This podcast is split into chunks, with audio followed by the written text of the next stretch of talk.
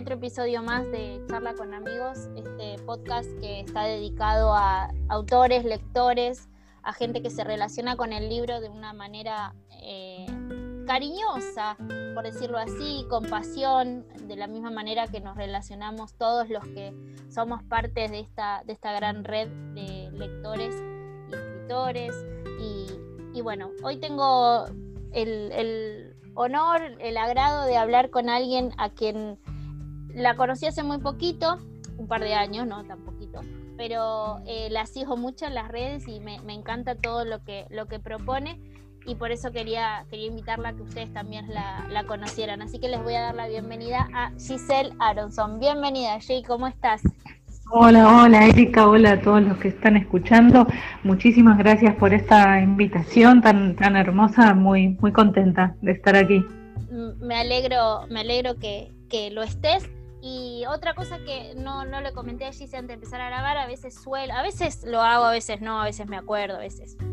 Eh, a veces les cuento a la gente cómo, cómo conocí al invitado y, me acuerdo, bueno, yo te conocí gracias a, Ezequiel, al grano Lazagasti, eh, que, bueno, que él, él, él está, no sé si había ido a, a, un, a un crudo o una cosa así y ahí, y ahí nos conocimos. Este, y bueno, después te empecé a seguir, eh, además le contamos a la, gente que también Gis es tallerista de talleres literarios y ahora le vamos a preguntar un poco más de eso, pero, pero bueno, esta, esta piola que, venga a hablarnos de libros, de letras y de muchas cosas más. Y antes de preguntarle, de hacerle la pregunta de rigor, que es la, que abre siempre esto, estas charlas, si ustedes lo saben, les voy a contar quién es un poquito Giselle, así yo hago este monólogo al principio y después ya dejo hablar, dejo hablar al invitado, eh, prometo. Gise es escritora, les decía, ya lo saben, es licenciada en fonoaudiología, docente y gestora cultural. Eh, además es co-coordinadora de Justo, un espacio de actividades culturales. Organiza talleres literarios presenciales y virtuales, que era lo que le estaba comentando recién. Coordinó el ciclo literario crudo en la localidad de Aedo, de Buenos Aires. Gise es como yo del oeste. Eh, publicó los libros eh, cuentos para no matar y otros más inofensivos, bajo el sello de Macedonia en el 2011. Poleas, eh, bajo la editorial Textos Intrusos en el 2013. Después tenemos dos, eh, bajo Milena Cacerola en 2014. Y sin ir más lejos, de también Macedonia en 2014. También tenemos Orden del Vértigo. Vayan anotando, gente, vayan tomando lista. Eh, lo que no se sabe en el 2016 y en el hueco que queda en el 2018 y el año pasado, modos de buscar refugio. Y en este, porque este, este es el año allí que yo les digo a la gente que cuando llego a las biografías y veo que en el 2020 hicieron algo, es como un bravo, muy bien, viste, aplaudo de pie porque este año es medio complicado. El que pudo, el que pudo hacer algo y mostrarnos algo nuevo es eh, son, son los pocos. Así que eh, buenísimo que este 2020 se publicó como si de verdad. Y además cuenta con publicaciones en portales y páginas web. Sus textos forman parte de proyectos de cruces y encuentros con otras disciplinas artísticas como música y artes plásticas. Y bueno, Mm, vieron que yo les dije, lo leí hacia los piques como las propagandas, pero después ustedes van a ir a buscarla a Gisela a las redes y se van a fijar todas estas cosas que yo les dije y la, y la van a leer, por supuesto. Y bueno, ya ahora sí, dejo de hablar un poquito y la primera pregunta de, del podcast es, ¿quién es Giselle? Arrancamos así bien, ¡pum!, patada en el pecho. Facilísimo. Muy, muy. Eh, es muy difícil responder, creo que uno se pasa toda la vida tratando de respondérselo, eh, pero me parece que lo que más me define es esa búsqueda. creo que si me tengo que definir a mí misma es eh, eso, en, la búsqueda de, quién soy, de qué quiero, de qué quiero en este momento, que va variando, de qué proyectos tengo, de eso, un poco, como cómo me rodeo, cómo me relaciono. Me parece que la, búsqueda es la, constante en, creo que en casi todo. Bueno, yo como les digo siempre que este charla con amigos eh, trae gente que, que, disfruta y, lo apasiona la literatura como, como a uno de distintos lados, eh, o sea, hemos hablado con escritores, con lectores también y con gente que bueno está en, grupos literarios donde se recomiendan y hacen reseñas y esas cosas. Y bueno, lo que nos une es esto, la literatura, así que es... Eh, no, no, digamos, voy al punto a, hacer una pregunta cliché, pero ¿cómo empezaste a escribir? Lectora desde siempre, contanos tus comienzos. Sí, lectora desde siempre. En mi casa, de mi familia de origen, eh, había libros eh, naturalmente. Mi papá, sobre todo, era muy, muy lector. O sea, la imagen mía de mi papá es él eh, leyendo un libro eh, forrándolo con papel, tenía todo ahí un, ritual. Sí, sí, sí. Y, y bueno, mis, tengo dos hermanos mayores, un hermano y una hermana, que ellos me alfabetizaron cuando yo tenía cuatro años, así medio a los ponchazos. Eh, así que sí, fue como muy temprano todo mi, mi vínculo con la letra escrita. Y, bueno, lectora ya te digo, desde siempre. Y escritora un poco también, lo que pasa es que uno va, yo particularmente empiezo a tomar la escritura como una actividad más seria, más profesionalmente, desde el año 2007 que empiezo taller literario en la Biblioteca de Morón. Eh, Alberto Ramponelli fue, era mi profe en ese momento, él daba los talleres en la biblioteca. Eh, empiezo por, por, una inquietud personal, yo estaba en un momento como de mucha crisis personal y necesitaba canalizar todo eso de algún modo. Alguien me recomienda los talleres de, Alberto y, voy a la biblioteca. Y ahí empiezo, digamos, a escribir de una manera más eh, ocasional. Y mm, y así em, empiezo a, conocer escritores, a, bueno, esa era la época de los blogs, a vincularme con gente que tenía blogs, que eran lo que son ahora las redes, ¿no? Como uno se, iba relacionando con quienes estábamos en la misma. Eh, y muy de a poquito participar en lecturas, pero así era, fue todo como muy gradual. Y bueno, así conocí también al que fue mi primer editor, editor Fabián Vique de Macedonia bueno, poco a poco, digamos, cada vez como más metida en, la actividad, en el ambiente y, así fue como comenzó. Pero bueno, yo por ejemplo, eh, hace muy poco, por ejemplo, dos años, mi mamá encuentra unos poemas que yo le había escrito a ella cuando tenía cinco o seis años, yo lo tenía completamente borrado. Mi antecedente más cercano era la adolescencia, que escribía canciones que eran un espanto y que eso quedó en el olvido completamente. no las canciones, porque lamentablemente me las acuerdo y mis ah, amigas bueno. recordarán. Pero el antecedente de los poemas eh, míos de tan chica no lo tenía y bueno, ha sido mi mamá quien me trajo eso de vuelta como para que sume ahí un, mojón más en, la historia. ¿Qué, sentiste cuando te leíste, cuando leíste esos primeros, eh, esos primeros trazos? Que, ¿cómo, ¿Cómo te viste? Dices, wow, o, o, dices, oh, mirá lo que escribí, ¿qué, qué, qué? o más crítica, me ¿Cómo, lo viste? Me reconocí, me reconocí bastante en, el recuerdo que yo tengo de mí misma de, esa edad. Este, la verdad es que sí, eh, me, me, asombró y me alegró mucho reconocerme eh, es como si te dijera, bueno, no, la esencia de algún modo está. Y después era, fue muy extraño porque e, esos poemas eran dedicados a mi mamá, ¿entendés? Y era así como de una devoción de hija muy fuerte y, que uno después de todos los años transcurridos y, y bueno, y, dice que los vínculos madre-hija no, no son tan fáciles como parecía yo plasmarlos en esos poemas.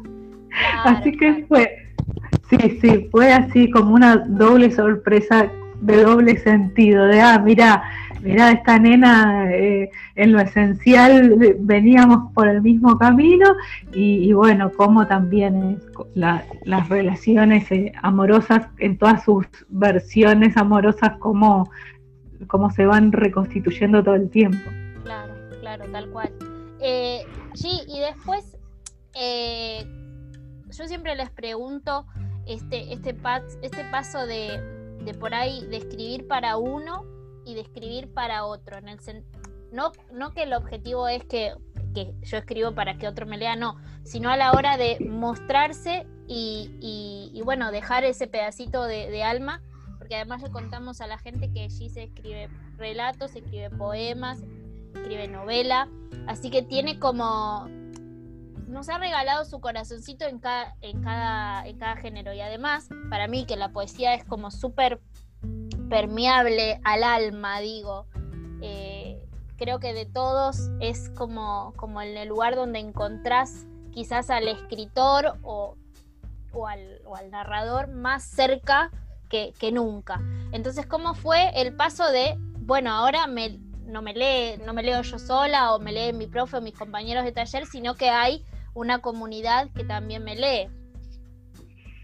Sí, yo creo que se fue dando naturalmente porque el, taller eh, fue un ejercicio y fue un escenario y un ámbito mm, que te prepara mucho para eso, sobre todo, bueno, el taller de, la biblioteca donde éramos un montón y, donde aparte era, eran implacables. Oh. gracias a Dios, por suerte, eran implacables. Entonces, bueno, ya tenía ahí como, como una cintura de, bueno, a ver, peguen, peguen, que me la banco. Igual vas llevó, haciendo espalda, Vas haciendo espalda. Sí. sí, sí, Igual llevó su tiempo porque eh, no, no voy a negar que tuve momentos de bastante susceptibilidad. Eh, pero me parece que el pasaje fue bastante natural en ese punto. Éramos un montón en el taller, entonces tu texto lo leían lo escuchaban más de 20 personas y bueno, y después lo que fueron las lecturas, que, ya se ampliaba un poco más, se fue dando tan gradualmente eh, esa, ampliación de, lectores.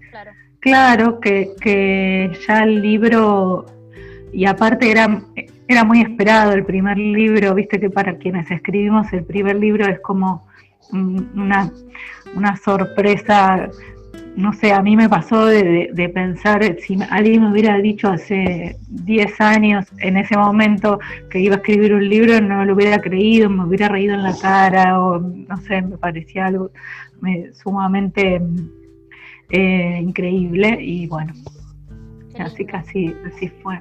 Qué lindo, qué lindo. Y mm, yo lo que percibo, eh, o sea, no, voy a negar que me falta leer un montón de tu, de tu, de tu obra, de tu trabajo, pero lo que, lo que percibo de, lo que leí y de lo que te sigo en las redes también, es que tenés un gran compromiso social también, G. Entonces, eh, ¿cómo sentís que, sentís que no podés dividir una cosa de la otra? Como que, la, digamos, la literatura viene a, viene a cumplimentar tu palabra eh, y tu opinión, entre comillas, ¿no? Sobre algo. No lo siento como un, como un rol, eh, no, siento que el escritor tenga que tener un rol de, denuncia o, de compromiso desde la literatura, como algo prefijado como, o como un objetivo a seguir, digamos. Eh, ni, ni ni que a través de su literatura tenga que tener ese... Esa mm, responsabilidad. Sí, sí los, lo siento como más primario. O sea, la otra vez en una entrevista también me preguntaban, ¿vos crees que el escritor tiene que tener un rol? Y bueno, hablo por mí y, y, ese, y, en ese punto, como lo veo también en general, a mí me parece que uno primero se constituye con determinado compromiso social hacia el otro, hacia el prójimo.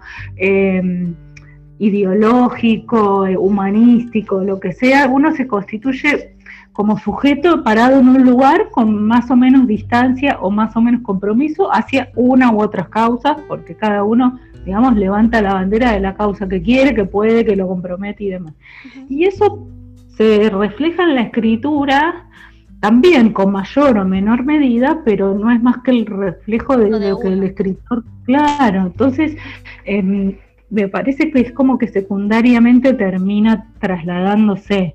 A mí lo que me pasó particularmente es que yo sentí que todo es, esa carga ideológica la, la pude em, canalizar más expresamente en la poesía porque y no tanto en lo que era cuento o novela, digamos, que yo sentí que cuando llegué a la poesía, que eso, digamos, en mi caso también fue un suceso, la, poesía fue más posterior que el, que el ah, resto.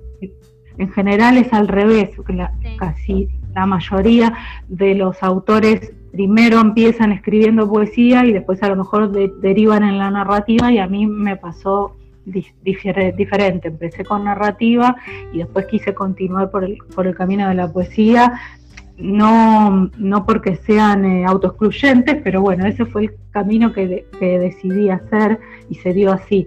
Pero a mí me parece que en la poesía es donde yo más pude derivar todas esas inquietudes que tenía desde lo ideológico, desde el compromiso social y, y sí me parece que donde a mí, al menos yo, no me gusta decir el escritor debe porque no existe, eh, pero a mí sí me parece que sea el texto que sea, eh, el compromiso por ahí con el lector está en, el después.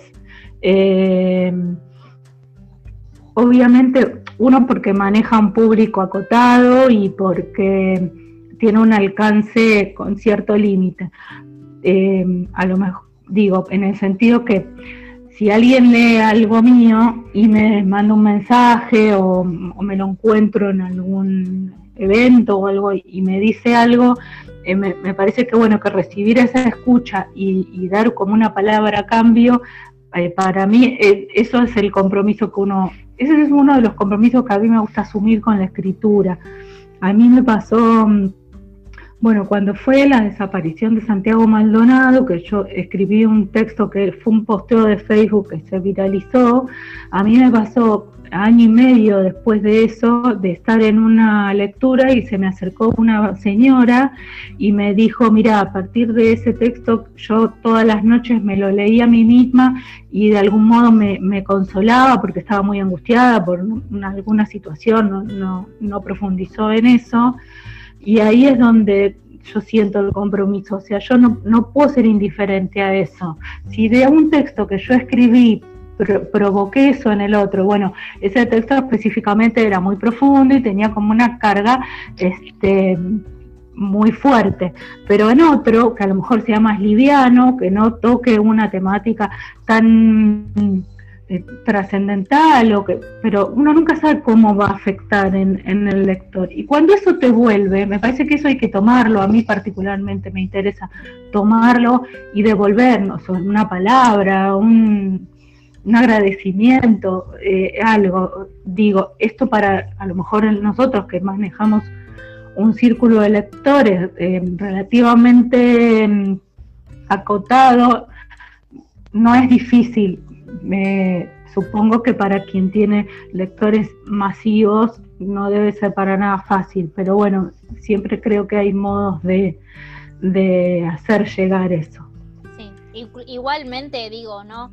Eh, esto lo hablamos un montón de veces en, en, este ciclo con varios invitados, de que cómo cambió la comunicación también con el, con el autor, porque esto que vos decís de, de, por ahí nosotros tenemos un, no sé, un público acotado, tu mamá, tu papá, tu tío, tu hermano y los 15 amigos que te siguen para todos lados, ponele. Pero la red te, te, hace llegar, las redes, ¿no? Vos hablabas del blog, ahora de Facebook, Instagram, Twitter, lo, la red que quieran, eh, también te permite, obviamente, abrir ese, ese panorama y creo que esa responsabilidad caería para, para mí que me leen 15, para vos que te leen 100 y para el que los leen un millón. Porque la, proximidad es tal que, flaco, bueno, hacete cargo. Sí, sí. Este, a veces sí, Y eso lleva tiempo y eso lleva esfuerzo, pero bueno, el hacerse cargo es eso. Sí, sí, sí, tal cual. Tal cual. Y, bueno, también esto de que decías, ¿no? De la retribución, de, cuando también digo, eh, por un lado te quiero preguntar cómo, qué se siente o qué, qué sentís vos en la piel cuando alguien se te acerca como esta señora o alguien te dice, mira, leí tu, poema eh, o te escuché y me emocioné o, lo, hiciste sentir.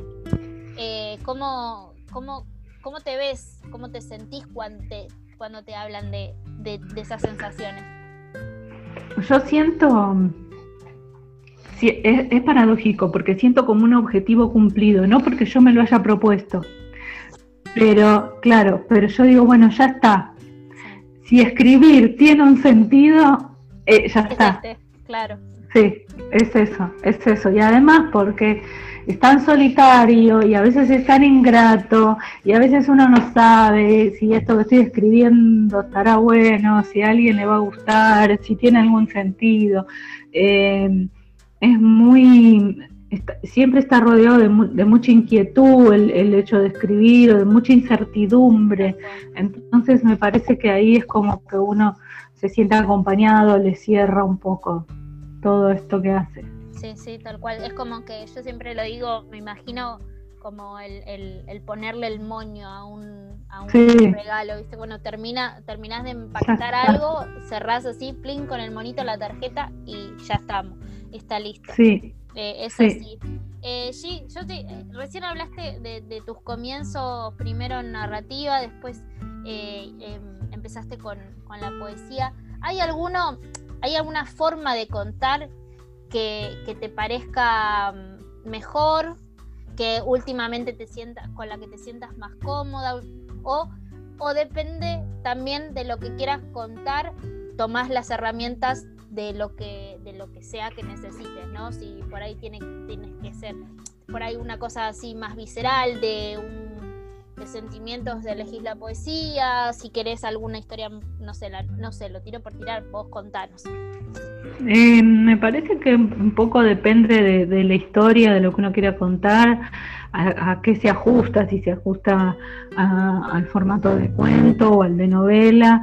Eh, sí, la poesía no sé si es tan calculada. La poesía me parece que es más una, una apuesta ahí visceral de, de cada uno pero a mí me pasó particularmente, bueno, me, me pasa como que si al final de cuentas siempre es la novela la que termina seduciéndome y cayendo ahí en las garras de ella y, como que siempre uno termina en la novela.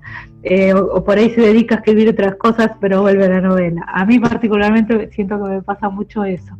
Pero por ejemplo en eh, modos de buscar refugio es narrativa en verso. Y a mí me fascinó muchísimo el género porque hasta donde yo, hasta ese momento, la poesía era esto, más, de, más imágenes, más este, sentimientos, sensaciones. Y descubro, porque en realidad al principio me digo que me confundía, ¿qué es esto? La narrativa en verso, no es la prosa poética, es otra cosa. Bueno, empiezo de algún modo a investigar. Eh, había leído el, libro anterior de eh, Modos de Buscar Refugio, sale por Halley Ediciones y es el segundo libro de la colección de narrativa en verso de la editorial. El primero eh, era un libro de Francisca Mauas. Y leo el libro de ella y me doy cuenta, descubro, bueno, específicamente qué es la narrativa en verso y y es precisamente eso, es contar una historia que uno podría narrarla en prosa, pero escrita en verso. O sea, ya no son más sensaciones, ni imágenes, ni, sentimientos, sino que es una historia con una línea narrativa, pero escrita en verso. Este, pero también, digamos, no cualquier historia a mí se me, se me aparecieron o se me ocurrieron o sentí que no cualquier historia podía ser escrita en narrativa en verso, digamos, tenía que ser algo también más acotado, con ciertas características. Eh, por ejemplo, no se me hubiera, no se me ocurriría nunca escribir una historia eh, de corte policial en narrativa en verso, porque particularmente siento que no podría, pero me parece que tiene un poco que ver con eso, con qué historia para, para qué género. Bien, y decías que, como el, el, amor al que uno, viste, ese que uno siempre llama, el que uno siempre tiene ahí pendiente es la novela. Es, eh, es ahí tu, tu, corazoncito está ahí. ¿Cómo, cómo las construís, Gise? ¿Cómo, primero, ¿cómo nace, ¿cómo nace esa semillita para que se convierta en novela? ¿Cómo la laburás? Eh, las, las, dos que tengo escritas, eh, lo único que tienen en común es que surgen de una pregunta que yo me hice. Eh, bueno, dos, surge, y el camino es, es, muy raro como uno los construye, porque no es una cosa puntual, ¿no? Es, es como un monstruo que se va llenando de cosas extrañas hasta que se define más o menos qué es. En dos, a mí me, intrigaba mucho qué lleva a una persona eh, a cometer un acto extremo en su vida, digamos, qué hace, qué, qué hace, qué produce, qué camino puede seguir alguien para este, eh, realizar algo tajante, como por ejemplo cometer un crimen, ¿sí? Eh, y bueno, está inspirada en un caso real, pero que no, no directamente, eh, fue una inspiración de un caso real que hubo en este país y que a partir de ahí yo me pongo a pensar qué lleva a esta mujer a hacer lo que hizo, la verdad es que, y bueno, a, partir de ahí fue esa, búsqueda. Y lo que no se sabe, un poco también, eh, fue muy loco porque, por ejemplo, a mí de chica, de chica, de adolescente me gustaba mucho Whitney Houston, ¿sí? Y un día estaba viendo un video de ella, ella ya grande, ya más cercana a su muerte, después de toda una historia de, mm, adicción, y, sí, y yo digo, esta mina eh, tenía todo, tenía talento, tenía belleza, tenía dinero, todos los recursos, una familia. Eh, en ese momento yo sentí que de una adicción, y esto lo digo con sumo respeto y muy de afuera, lo quiero aclarar, pero en ese momento sentí que una adicción es una forma gradual de suicidio, ¿sí?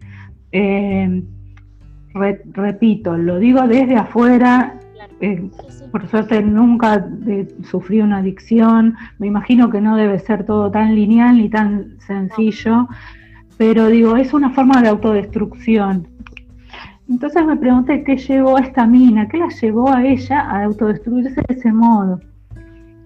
Y, un poco de ahí sale, ya te digo, con el tiempo, pensándolo, agregándole cosas. No es que eso me llevó directamente a la novela, porque la novela no tiene nada que ver con Whitney Houston. Claro, yo sí, yo esa la leí. Pará, digo, ¿en qué? Ya, a ver, ya estaba como quebrándome. Yo que leí. ¿Dónde estaba Whitney? no, pero hay un suicidio de uno de los personajes que ha pasado en otro momento anterior a la narrativa específica. Que con esa caja, Gise, me hiciste, digo, no. Y, y las conjeturas que iban como, eh, eh, porque a veces uno va leyendo y la cabeza va como 15 pasos más adelante, ¿viste? Como, ¿será? ¿Y será que.? Y, bueno, amé, amé, amé, esa, amé esa novela. Eh, y, bueno, de esa semilla, digamos, de esa, de ese, de esa pregunta, de esa, de esa incertidumbre más que nada, o esa duda, eh, van surgiendo así, digamos, preguntas que te vas haciendo y sí, sí. toman forma. Y después fueron muy distintas las dos novelas, porque por ejemplo yo sabía, eh, con dos sabía los personajes y el final y después de, del, y llegué hasta la mitad y cuando llegué hasta la mitad digo, ¿cómo hago para llegar de acá al final? Eh, tenía que recorrer todo eso. Y con lo que no se sabe, no tenía el final, no sabía cómo iba a terminar. O sea que el proceso fue y la construcción fue muy diferente. Yo sabes que me imaginé con lo que no se sabe. Yo, para mí, el personaje era un amigo tuyo, a mí se me hacía que eran como, como el vecino, ¿viste? ¿Será que uno a veces cuando nos, presentan lugares comunes o lugares donde uno puede eh, se reconoce y reconoce y decís, ah, sí, acá, allá. Eh, no sé, es como que, como que si viviera, como que si esa persona realmente existiera. ¿Te, inspiraste en alguien en particular o te inspiraste en alguien a la hora de elegir tus personajes, tus protagonistas? Em, no, bueno, con, en lo que no se sabe, con Javier, que es el luthier, eh, no. Em, de hecho, decidí que, iba a ser luthier porque necesitaba que fuera una actividad sin horarios específicos de, oficina ni de comercio y que sea alguien que trabajara en su casa. Me gustó la beta creativa de, del luthier y, y por ahí fui. Pero sí me pasó porque, bueno, está ambientada en Aedo eh, y, son, bueno, los escenarios donde yo vivo. Y mm, la casa de Javier es, eh, en realidad, si, si vos, si yo, si yo te paro en el punto exacto enfrente de la casa de Javier, hay una sociedad de fomento. Ahí, para mí ahí es la casa de Javier igual. y después hay un bar que no existe, que está en, una esquina, enfrente de, las vías. Nada, yo te puedo decir, mira, acá está el bar, si vos mirás no hay bar, es una casa, pero hay gente que me ha preguntado, pero eh, ¿dónde, dónde está el bar de...? Sí, sí, yo, yo también, yo también me, digo, para pusieron uno y no me di cuenta. De hecho, hay un, hay un restaurante a media cuadra de este supuesto bar y hay gente que cree que es ese restaurante, pero no, es esta media cuadra más Sí, eso sí, eso, pasa. Eso es muy loco. Eso es muy loco. Sí, pero, no, los personajes en sí no, no, están ambientados, eh, no, no están inspirados en, nadie en particular, eh, al menos conscientemente. Bien, eso, a eso venía la otra pregunta, porque eh, digo, a veces uno en, la creación de, los personajes y, por ahí, no solo quizás en la creación, sino en el, en el transcurrir de la historia, se van colando inconscientemente cosas que, son muy nuestras o que son muy del, círculo o del, núcleo que nos rodea. Eh, hay, ¿Hay algo que podemos encontrar de, de, vos en algún libro que decís, esta soy yo? y si hay y lo querés contar, contalo. Y si no, si hay, y busquen, muchachos. Sí, hay, sí, sí, hay. Hay cosas que no puedo decir, sí ah, hay. Bien, bien. Sí, sí. sí, ¿Deliberadas, eh, ¿Deliberadas o inconscientes? Deliberadas. Sí, sí, sí. Eh, bueno, no, sí, en realidad sí, porque es, es una vida anterior que yo tuve antes de, pero por ejemplo de, mm, lo que no se sabe, eh, una historia que tiene Carla, que es la exnovia de Javier, de Javier, que es quien se suicida, que cuenta que en un momento había salido con, con un tipo que le dejaba mensajes en el auto. Eso, algo de eso hay. Ah, Pero es, muy viejo esto que te estoy contando. Bien, bien, bien. Y cuando, y cuando alguien te, alguien muy cercano, bueno, primero te leen, te leen la gente que, te rodea, te lee, así que te conoce bien, bien. Y te reconoce y decís, no podés, te dijeron alguna vez, no podés poner esto, esto te lo tenías que haber guardado. Mm, no, no mucho ni tanto todavía de, ah. por ahí. No, no. No, hasta ahora no me pasó. Bien. No. Eh, no. No. no. Te, imagino como recapitulando las historias a ver si en algún lado no, no, metimos algo, algo que no había que decir. Bueno, muy bien. Eh, y sí, después, ahora hablamos un poquito de vos y de tu historia y de tus comienzos, de tu relación con la escritura. ¿Y cómo llegó el otro lado, el pararse del lado del profe, de, esa mirada evaluativa, por decirlo así, o de acompañamiento hacia otros textos, hacia otros eh, autores, compañeros? ¿Cómo llegó esa oportunidad? Eh, Sabes que no, no me acuerdo muy bien de esos inicios en los talleres. Eh, hace bastante y... No te Bien, de tus comienzos. No me acuerdo muy bien cómo surge eh, esto de los talleres. Sí, sí me acuerdo de que fue como una cosa muy jugada, ¿no? Porque uno dice, bueno, pero esto de autohabilitarse, bueno, pero podré, realmente yo lograré eh, hacer este acompañamiento, estar en condiciones, uno también hace un recorrido literario. A ver, uno no está, eh, nunca termina sabiendo eh, escribir, no es que uno dice, ah, listo, ya está, yo me la sé toda, me siento y lo escribo. Creo que cada texto es un aprendizaje y, es un proceso continuo. Y cuando uno eso se pone del otro lado, dice, bueno, pero ¿qué, va a pasar si de repente no me siento a la altura eh, o no estoy a la altura de, de la demanda de alguien que necesita este acompañamiento? Eh, pero eso también es un proceso que se va aprendiendo, digamos. Obviamente, hasta el día de hoy pasa que hay cuestiones que no sé muy bien cómo se resuelven, o también hay que ser muy cuidadoso en el tema del taller porque uno tampoco puede pretender que, eh, que el otro termine escribiendo el texto que escribiría uno, entonces hay que tener muy claros los límites, el texto es del tallerando, como es una palabra espantosa, eh, cada texto es de cada autor, uno puede sugerir, puede proponer, pero digamos que hasta ahí llega eh, la, actividad de uno como tallerista. sí, sí, al menos yo elijo que hasta ahí llegue, digamos. Y esto lo aclaro siempre, sí.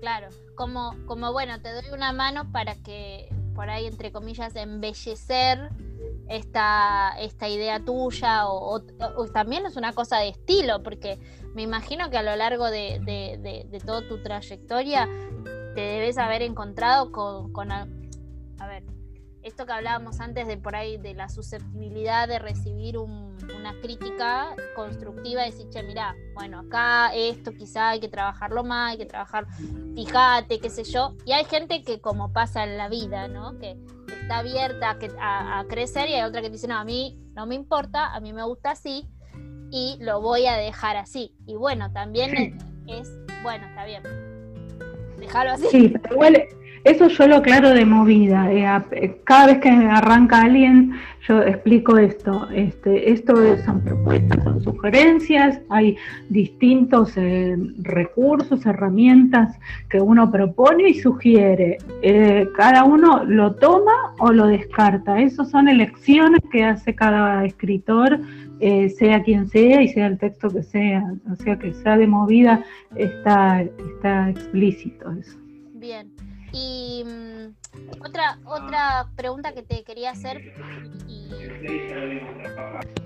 eh, una pregunta que me surgía, eh, quizás no sé si, no sé si vos tenés una opinión sobre el tema, pero ¿pensás que últimamente hay más gente que quiere escribir? que tiene como más, ves que hay algún crecimiento en los talleres, que la gente se mete más, no, Sí, ¿cómo lo ves también del lado de la organización de eventos, de que de la participación en, por ejemplo, en crudos iba más gente, ¿no? Sí. ¿Cómo, ¿Cómo lo viviste en los últimos años? Em, sí, a nivel taller no, no sabría distinguir si, si eso no viene también de la mano con un, con un proceso personal, porque sí, yo, digamos, arrancamos y éramos tres en el taller, eh, al principio, cuando recién empezamos, y cada año, digamos, se fueron sumando más, obviamente que algunos han dejado y demás, pero por ejemplo en los que es los talleres eh, individuales, que son virtuales, que originariamente eran virtuales, eh, eso se va sumando con el boca a boca y van llegando talleristas nuevos y demás, pero eso no sabría decir si en los últimos años eh, fue así en general o eso está relacionado, digamos, a mi recorrido con, como escritora y demás. Em, creo que sí, que, em, con, los eventos y con las lecturas ha habido un aumento eh, a, medida, o al menos en, los que uno se va enterando, y, pero lo que me parece que sí tiene que ver es, son las redes porque esto que decías vos, bueno, las redes han configurado un, modo de, vincularse o de difusión y de participación muy grande. Y a mí lo que me parece es que lo que lograron las redes es como una democratización de la escritura. Entonces, em, yo no sé si hay más gente que en otras épocas, hablo de 20, 30 años atrás, no sé si ahora hay más... Claro, pareciera más cercana la posibilidad. A mí me parece, y a lo mejor me equivoco porque no soy socióloga que ha estudiado todo este proceso, pero a mí me parece que antes la escritura era o estaba vista como algo más eh, elitista, de un grupo más cerrado, más eh, exclusivo, y ahora pareciera, digamos, con el surgimiento de todas las tecnologías y finalmente de las redes, que eso está abierto para todos, que todos tenemos la posibilidad de difundir en ámbitos más o menos amplios o no nuestra escritura, entonces eso la hace más democrática en cierto sentido y ya no tan exclusiva para determinados grupos y demás. Tal cual. Tal cual. Yo creo también que esto, y volviendo al tema de las redes, las redes, la verdad que en algún punto digo, ¿no? Uno bueno, sabiéndolas usar como corresponde, como las herramientas. Para el bien. Para el bien, claro, tal cual. están buenísimas. Eh, porque también nos ayudaron a, ver que esto, esto que decías de, la democratización y, también de ver la posibilidad de que no solamente los grandes eruditos eh, llegaban a tener su libro en papel. No sé si a vos te pasó lo mismo al principio, pero para mí era como, ¿cómo, cómo alguien como yo que vive en Merlo puede imprimir su libro, tener la posibilidad de vender? De... Yo para mí no era así. Y las redes ayudan también a que también las editoriales independientes empiecen como a, moverse, porque ese también es otro mundo, un mundo nuevo, digamos, última, en los últimos años, ¿no? Pero muy interesante.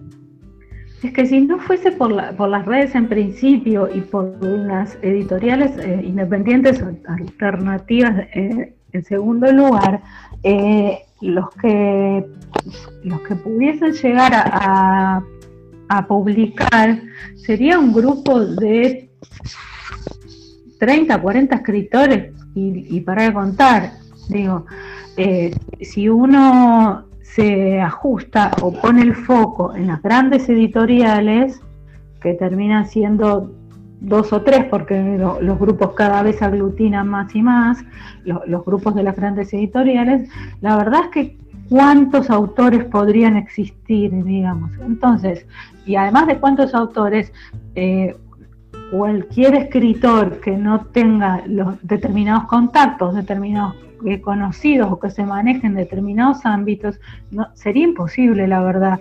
No es que, porque a lo mejor hay, para quienes no estén en el ámbito literario, a lo mejor hay cierta fantasía de que uno levanta el teléfono, manda un mail a la editorial Alfaguara y dice, ay, tengo un libro para publicar, y bueno, mándamelo. No, no es ese el, el camino y está muy lejano hacerlo.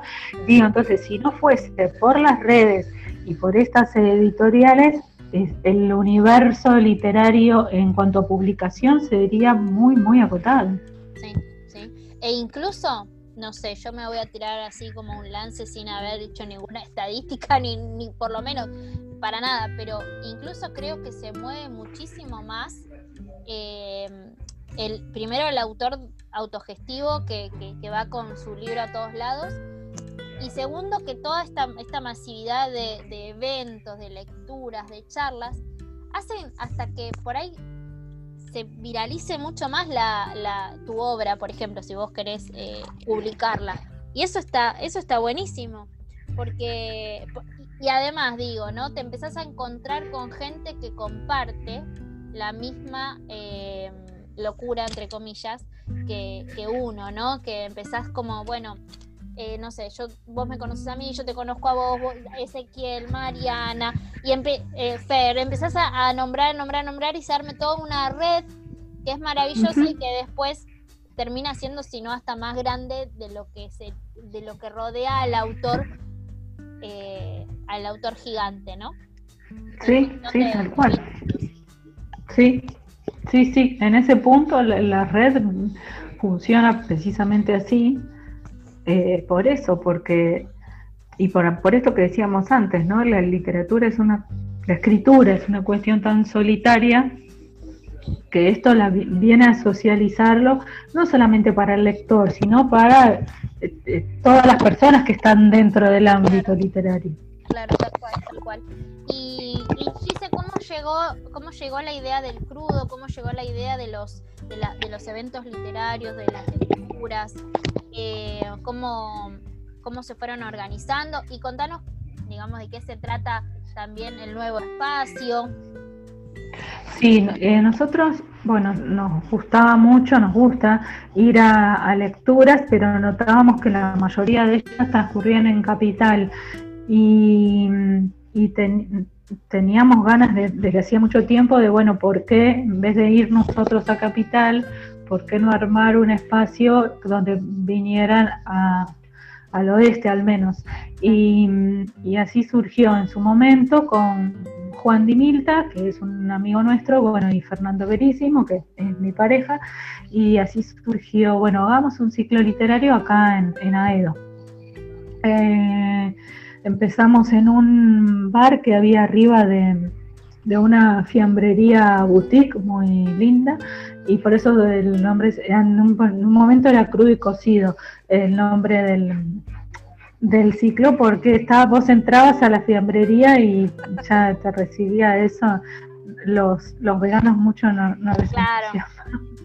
pero bueno y después eh, bueno Juan siguió con su, su digamos su ciclo eh, que es en, momentos, en un momento fue paralelo, después el cual siguió con, su ciclo que es para niños, que se llamó Fresco y Batata, que estaba todo más o menos en la misma era todo para morfar. Siempre sí. Siempre la comida, che. Imprescindible. Y así, y seguimos Fer y yo con, con el crudo y cocido y después le dejamos crudo solo porque ya todo el mundo era el crudo, el crudo, y dijimos, bueno, vamos a dejarle solo claro, crudo. Como, viste como el nombre, el primer nombre y el segundo nombre, que nadie, te, viste, cuando te empiezan a llamar con el otro, olvídalo porque no existe más. Ya está. Y después nos mudamos a la casa de al lado, que es un centro de talleres y cultural que hay también en Aedo, ahí estuvimos unos años más. Y después surgió la posibilidad de que eh, teníamos un espacio mm, eh, donde pensamos mucho que, bueno, ¿qué hacemos con este espacio? Lo teníamos como disponible, había solamente que acomodarlo un poco y bueno, nos animamos al espacio propio y fue una gran movida porque bueno, no es lo mismo organizar un ciclo literario que un ciclo literario un buffet y, mantener ese lugar y bueno, eh, es un, fue un gran trabajo y eh, ahí estuvimos en el 2019. y, y aquí estamos ahora. Y el 20 se paró. El 20 pausa.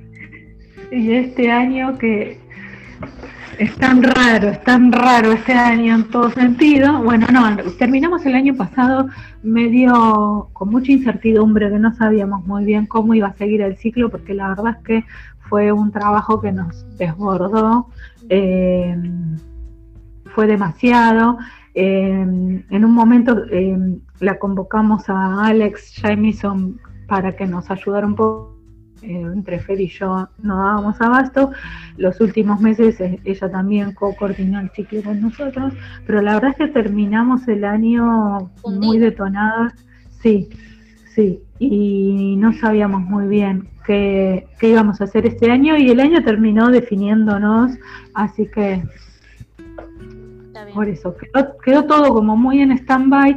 Sí, bueno, justo, que es ese espacio físico donde estábamos desarrollando el ciclo, sí teníamos pensado que este año íbamos, porque hasta el año pasado yo daba el taller literario ahí y habíamos hecho un par de eventos eh, culturales pero aislados, sin continuidad.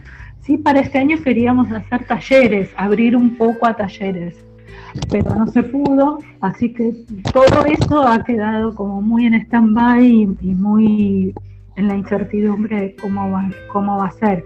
Pero bueno, tampoco es algo que, que nos inquiete ni nos desespere, se va dando como se vaya dando nuestra vida en general. Sí, no, eh, como decíamos antes, ¿no? Al principio, digo, cuando leí tu video y, vi que algo habías podido sacar este año, digo, qué bueno, porque en realidad se frenó absolutamente todo. En cuestión de, cultura, por lo menos un montón de, proyectos se pusieron en pausa, se pasaron para más adelante, o, bueno, vemos, esperemos. Pero bueno, es una cuestión que nos atraviesa y no, no, no, no, no la podemos zafar. Y ahora, antes de, por ahí ya acercándonos un poco al final de la charla, que es la última parte, vamos a hablar de, la Gise lectora. Eh, contanos un poco eh, si, si, cómo, cómo, cómo es tu vida como lectora en el sentido de lees todos los días, eh, autores favoritos, último libro que te voló la cabeza, que dijiste wow, ¿cuál fue? Sí. Em, leo todos los días, indefectiblemente, pero por una cuestión por ahí más laboral que otra cosa. Bueno, con los talleres es, casi. Fija. Sí, son muy pocos días que no leo eh, narrativa, al menos, ¿no? Narrativa, literatura, al menos. Em, Sí, los fines de semana trato como de ponerme al día, me angustio mucho porque mi fantasía sería decirles a todos los que están escribiendo ahora, paren, que esperen que me pongo al día con todo lo que ustedes, porque aparte tenés conocidos, amigos, grandes autores, que y yo le digo, esta gente todavía yo no, doy abasto porque todavía no terminé de leerlos y siguen escribiendo. Entonces me dan ganas de decirle, paren todo, espérenme, que me pongo al día y después siguen escribiendo lo que ustedes quieran. Pero no es posible. Entonces un poco me, me, desespera todo lo que hay pendiente, que, que, seguro que te pasa, que tenés más libros pendientes que todo lo que ya leíste. Y y que además, bueno, llegan libros de amigos y que decís tengo que leer esto porque, y no, no te da, no te da la vida, eh, pero bueno, trato de que no sea una carrera todo el tiempo contra el, todo el tiempo contra el tiempo. Claro. Y, y, sí, pero sí, digamos que, que es constante eso. Y mm, el último libro que me voló la cabeza fue la historia siguiente de C.S. Noteboom, que es neerlandés, holandés, pero bueno, ahora no se le dice más holandeses a los autores. Y, me encantó, un, un hallazgo enorme. Eh, yo leí una, un epígrafe y no me puedo acordar, y eso también un poco me desespera porque yo suelo tener como bastante memoria con eso. No me puedo acordar en qué libro leí el epígrafe que tenía, que era una cita de un libro de él, y fui y lo busqué y, leí, me compré un libro de crónicas, porque también escribe crónicas este hombre, y después leí la historia siguiente y nada, me voló la cabeza y fue como un descubrimiento, como no lo conocía antes. Es bastante conocido, pero así como un gran autor, pero yo no tenía, no lo había leído nunca. Y ese fue el último que, que, me, asombró. Sí, y el otro es el que estoy leyendo ahora y que me pasan un montón de cosas con ese libro, que es eh, Los recuerdos del porvenir de Elena Garro y que está, está como catalogado de algún modo como la, la precursora del realismo mágico como, sí, de hecho ese libro es anterior a Cien años de soledad y muchos dicen que hasta García Márquez se pudo haber inspirado en ella. Ella cuando le decían eh, que ella había sido la precursora del realismo mágico, rechazaba completamente esta, esta calificación, digamos, para, para su obra, pero además porque Elena Garro tuvo, bueno, fue la esposa de mm, Octavio Paz, eh, sumamente influida por la figura de su marido, condicionada y hasta opacada, me animo a decir, ¿no? Em, pero además, políticamente, Elena Garro ha tenido un conflicto muy grande con colegas escritores y con eh, autoridades de, México en su momento, entonces es, como una escritora maldita para cierto eh, círculo literario. Y mm, bueno, hay, un conflicto muy mm, difícil de, de comprender, de discernir, porque tampoco está tan claro en cuanto a los documentos históricos de qué fue lo que realmente ocurrió. Pero mm, esto a mí me a mí me cuesta separar mucho lo que es el autor de la obra, ¿sí? Entonces eh, el libro me fascina y todo el tiempo me pregunto qué habrá pasado realmente con esta historia y pero bueno hasta ahora el, libro es espectacular y y a mí que me, gusta mucho, porque para mí Cien años de soledad fue un libro que me marcó, eh, encontrarme ahora, en este momento, con esta novela, es un descubrimiento muy grande. Bien, y sí, recién decías de, esta, de esta eh, estas asociaciones que uno hace o, el no poder eh, separar el autor de la obra, o decís, bueno, ¿qué fue lo que le debe haber pasado? igual uno a veces eh, empieza como a entender un poco más la obra cuando conoces de dónde viene, de dónde viene el autor, eh, qué le estaba pasando en ese momento en su vida para escribir, no sé, semejante cosa. Eh, y a vos te pasa de, leer y, e investigar, o sea, decís, conozco a este autor y, y, me voy inmediatamente a ver qué onda, qué fue de su vida, qué, quién era, qué hacía, o conoces por ahí, te lo nombran, te hablan de, su vida, de su, laburo, y te vas a leerlo. O a veces es uno y a otro. Sí, no, enseguida me, interesa y, me da curiosidad y trato de, de investigar un poco, pero trato de que eso no me interfiera o no me condicione demasiado la lectura, por lo menos hasta que termine el libro. Después después veo por dónde sigo, pero porque mm, seguro que te pasa, cuando uno escribe, no, no, no vuelve a tener esa lectura inocente que, tenía antes de escribir, digamos. Uno cuando se enfrenta con un libro, a ese libro no solo le ves la historia, le, le intentás ver cantidades de cosas. Y una de esas cosas es, bueno, esto, ¿qué le pasó al autor? Exacto, de dónde viene, en qué contexto, cuándo lo escribió, qué, pasaba. Y, todo esto termina condicionando a veces demasiado la lectura, entonces hay veces que tenés como que cortar un poco todo y decir, bueno, no, me voy a meter en la historia y la voy a terminar así con, esa eh, pureza de, lectora y después veré qué hago con todo eso que, que quiero saber, digamos. Sí, eso, eso, eso estoy de acuerdo, estoy de acuerdo con vos. Porque a veces, como decir, no, es muy difícil. Igual ya, ya como que lo traes con uno y uno se tiene, uno tiene que hacer el ejercicio de, bueno, disfrutemos. Claro, porque si no estás todo el tiempo investigando y para yo quiero leer, de, investigar, dejamos para otra instancia, digamos. No digo que no, pero llega un punto donde la lectura eh, se convierte en otra cosa. Sí, sí, tal cual. Dice autores favoritos, y digo autores en plural, porque es imposible que a, alguien que lee le, pregunten cuál es tu autor favorito. Si es que hay uno, mencionalo, pero estimo que debe haber varios. Sí, hay varios, hay varios. Eh, me gusta mucho, bueno, C.S. Nottebohm, que es este que te decía. Me gusta John Berger, me gusta Leila Guerriero, mucho como escribe, que es, bueno, crónica narrativa, es otro género. Em, me gusta, eh, bueno, poeta Glauce Baldovin, que era una poeta cordobesa.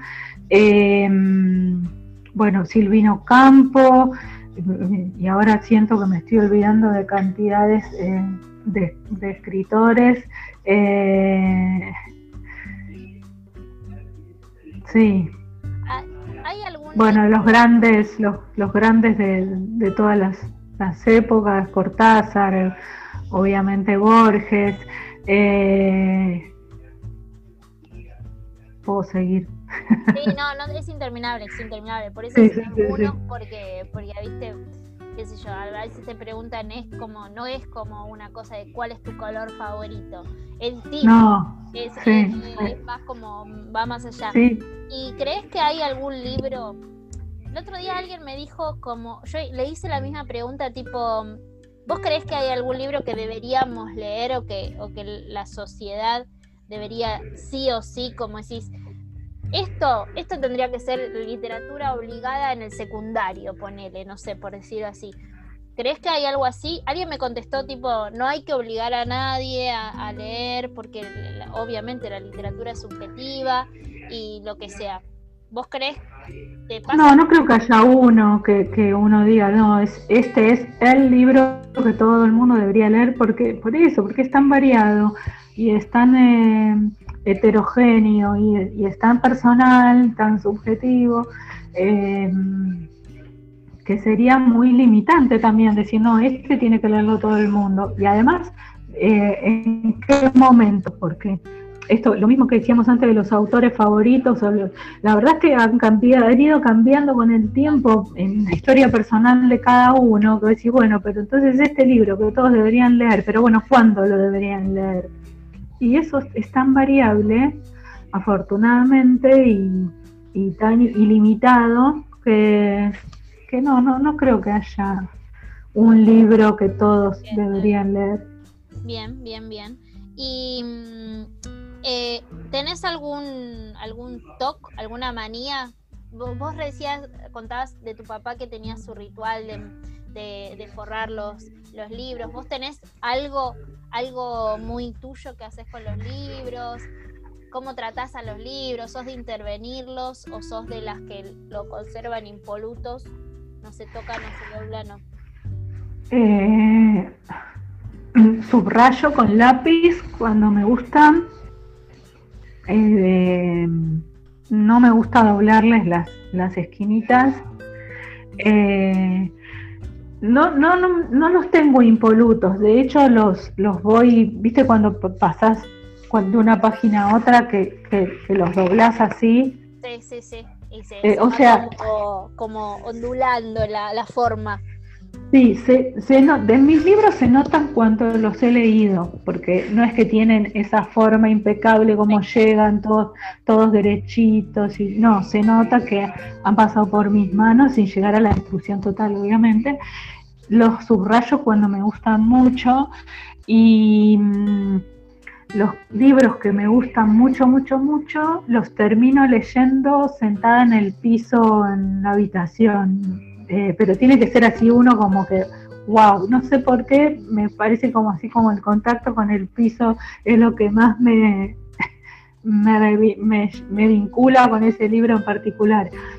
Pero sí tengo, para escribir sí tengo un ritual que lo, cuento siempre porque es bastante, les resulta bastante gracioso y es que no puedo escribir, pero porque no puedo hacer nada que me lleve concentración en pantuflas o en pijama. Yo tengo que estar vestida y calzada, y calzada, pero no con ojotas, tengo que tener zapatillas mínimo, eh, porque si no, no me puedo concentrar. Entonces, no es que no solo escribir, no puedo hacer casi nada si no, si no estoy vestida y calzada.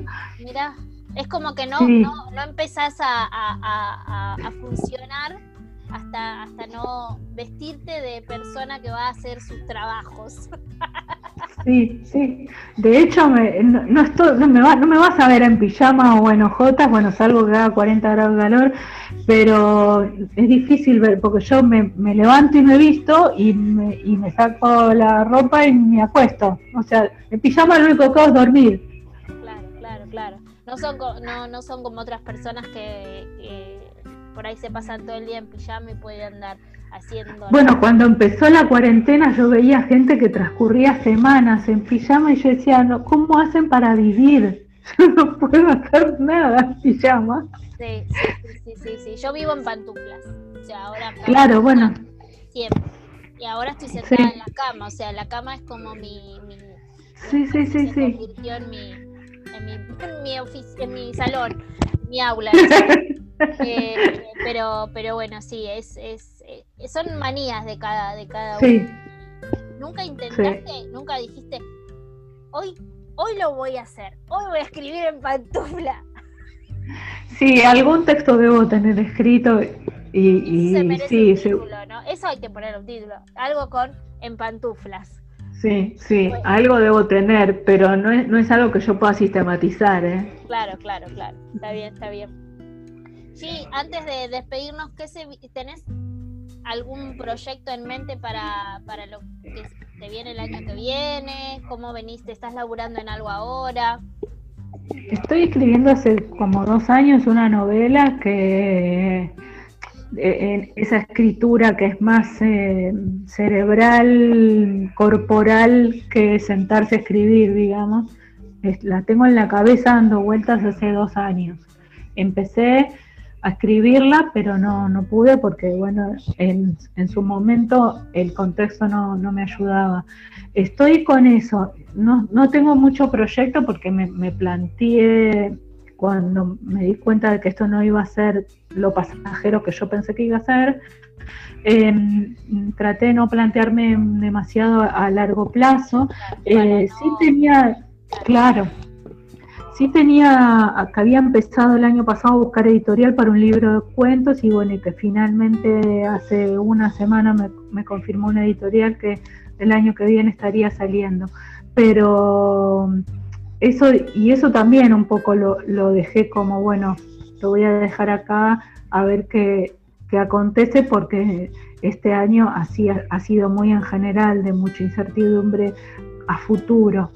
Eh, entonces no, no, no tengo para el año que viene muy, muy pensado qué, porque eh, las cosas están dadas como para ir viendo a, plazo muy corto. Digo tal cual. Esto que vos decías de que de, por ahí del largo plazo que, lo que se convirtió, ¿no? Lo que nosotros creíamos. Justo ayer estaba pensando en, la última vez que fui al colegio y dijimos, bueno, pues bueno, nos vemos en 15 días, un mes, ponele como mucho y, y mirá, ya estamos octubre. Es terrible. Pero, bueno. Eh, algo, algo te iba a preguntar y que, mencionaste recién y, no me acuerdo. Pero bueno, ya, ahora se me, se me fue. Eh, G, te super. Ah, ya sé. ¿Dónde conseguimos tus libros? ¿Dónde, dónde, dónde podemos encontrar tus textos?